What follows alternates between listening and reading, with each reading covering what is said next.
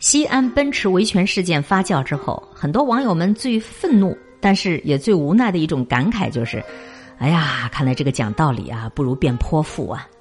研究生学历的高级知识女性遇上了一台还没有开出 4S 店发动机就漏油的奔驰，还有三番五次看她好欺负就得寸进尺的 4S 店的工作人员，被逼无奈的她爬上了引擎盖上去维权。他所做的如此泼妇的行为，为的就是四 S 店能跟他讲道理。经过了网络的发酵，等了二十多天的他，终于见到了四 S 店方的高管，还有各单位的领导。随后，一段十八分钟的现场录音曝光了，女车主和奔驰女高管之间的对垒，听下来啊，就让人想拍手称快。四 S 店女高管的嘴里面口口声声的说着抱歉，可其实并没有让人感觉到她有任何的。歉意和悔意，并不承认自己这一方有错，同意退款就像是被逼无奈的恩赐一样。这个女车主觉得很荒诞啊，直接把他的话打断。接着，他又变回了那个有文化、讲道理的人，开口客气尊重，但是一二三四，各种条理逻辑清晰啊，观点明确的反驳，加上提出问题的观点，把对方怼的是无法反驳。而他最聪明的一点就是，事情发酵到如此地步，他已经不觉得这是个人问题了，他不再关注自己的车到底该怎么处理，无论是退款还是换发动机，只要是依法，他都能接受。他现在关注的是所谓的一万五的金融服务费到底是什么，涉及不涉及欺瞒？为什么只能转入私人账号，不能刷卡，没有发票？涉不涉及偷税？除了他之外，是不是还有其他的客人在不知情的情况下被连哄带骗的收取了这笔费用？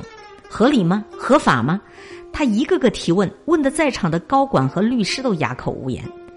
网友们都感慨啊：“哎呀，这个女车主真的太酷了吧！”是啊，很多人遇到这种情况，可能早就被气哭了。可能根本就没办法冷静的坐下来谈一谈，也可能在听到对方愿意退款，就心累的妥协了。哎呀，算了，累死我了，就这样算了吧。可咱们这位女车主她不是，她的言语虽然听起来客气礼貌，但是完全不缺震慑力，字字如针，只戳重点，戳问题，条理清晰，诉求合理。无论是她的态度还是观点，都让人挑不出毛病。最后还要升华一下。跳脱出自己，直击存在已久的不合理的问题。这一番语言威力，在我看来啊，比之前的泼妇式的维权更有威慑力，更有说服力。是一个人吗？是一个人，不一样的形象。我有一位朋友在看了他的视频以后，就在群里头感慨：“哎呀，我真佩服那位女车主啊，吵架都能搞得像搞辩论赛一样的。为什么她能够如此感慨啊？”因为他是一个彻头彻尾的泪失禁体质的人。什么叫泪失禁体质啊？就是每逢跟别人吵架或者情绪激动的时候，他都会控制不住的想哭。即使有的时候明明不是一件值得哭的事儿，甚至自己是据理力争的，可是他嗓门一高，他声音就慢慢变成了哭腔儿了。台词儿本来早就准备好了，愣是说不出口了，啥都给忘了，气得发抖，只剩眼泪吧嗒吧嗒的掉。整个人就是一个大写的怂字儿，等到事后回想起来，就会发现对方当时有太多太多的逻辑漏洞，自己明明可以怼他怼到无话可说的，可自己当时却没抓住机会，就更加的郁闷了。所以呢，他看到这个女车主，他才会有如此的感慨呀。为什么我们都会对这个事件当中的奔驰女车主拍手称赞呢？一方面会因为他是我们都希望遇到的，或者都希望变成的那种讲道理的人；另一方面是因为我们羡慕、佩服他，能够在遭遇到的不公平的待遇、情绪爆发、崩溃的那一刻，依旧还能够保持冷静，脑子运转的很快，能够快速抓住对方的漏洞，更能够完整、让人信服的表达出自己的观点。思维逻辑永远大于个人情绪。这一点看起来好像挺容易的，可是实践起来真的很困难。你必须要有强大的思维逻辑能力，抓住漏洞；你必须要有庞大的知识体系去做铺垫；你必须还得要有良好的语言表达能力，说的天衣无缝。最重要的，你必须得有强大的心态，顶得住压力和威胁。我后来想了一想啊，这可能就是一个文化人最酷的地方吧。他们不会不讲理的去挑事儿，但是他们也绝对不会怕事。他们不跟你吵，不跟你闹，他们会跟你坐下来，跟你心平气和、有理有据的来解决问题、讲道理。看起来好像是很怂，却是在言谈当中毫无破绽，慢慢的施加压力。这种压力战斗值不输那些拳脚和脏话。自己应得的，他们一点儿都不会让步，但是也给对方都留了尊严和面子。早前呢，看到过一个提问，问一个人有文化有什么用？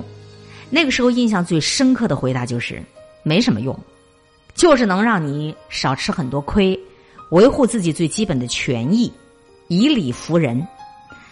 真的是在看了很多事例之后想想，真的是这样。前几天有一个网友投稿，他说。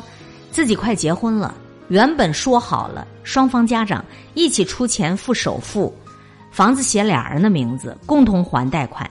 可是男朋友突然就偷偷的借钱按揭买房，首付是他家里人借来的，男方家人还说会帮他们还贷款。女孩子很感动啊，觉得婆家对她太好了，还准备一起凑一个八万去装修。可是后来从律师嘴里得知，这其实是一个坑。首付是男方父母给的，房贷是个人，根本上这套房子就是男方婚前的按揭房。只要一经操作，离婚了，房子就会判给男人，女方只能够得到补偿。首付款是借来的，结婚了他们得还。婚后说帮忙还款，谁知道是不是儿子给了父母钱换一个方式呢？降低的只有自己的生活水平。离婚了还分不到什么，根本上就是在扶贫呐。听完了这些，女方就按照律师的建议提出出一半的钱加名字签协议，很合理。哎，可是这个就遭到男方家里的拒绝了，这下就很明显了呀。以前可能是我们小人之心度量君子之腹，可是要求提出加一半的钱加名字签协议，被男方家庭给拒绝了，突然改变计划了，这根本就是因为他们在为未来做打算了。最终，两人还是分手了。这个婚还是没有结成，因为还没结婚就各打各的小九九，这个情感有多真，大家心知肚明的啦。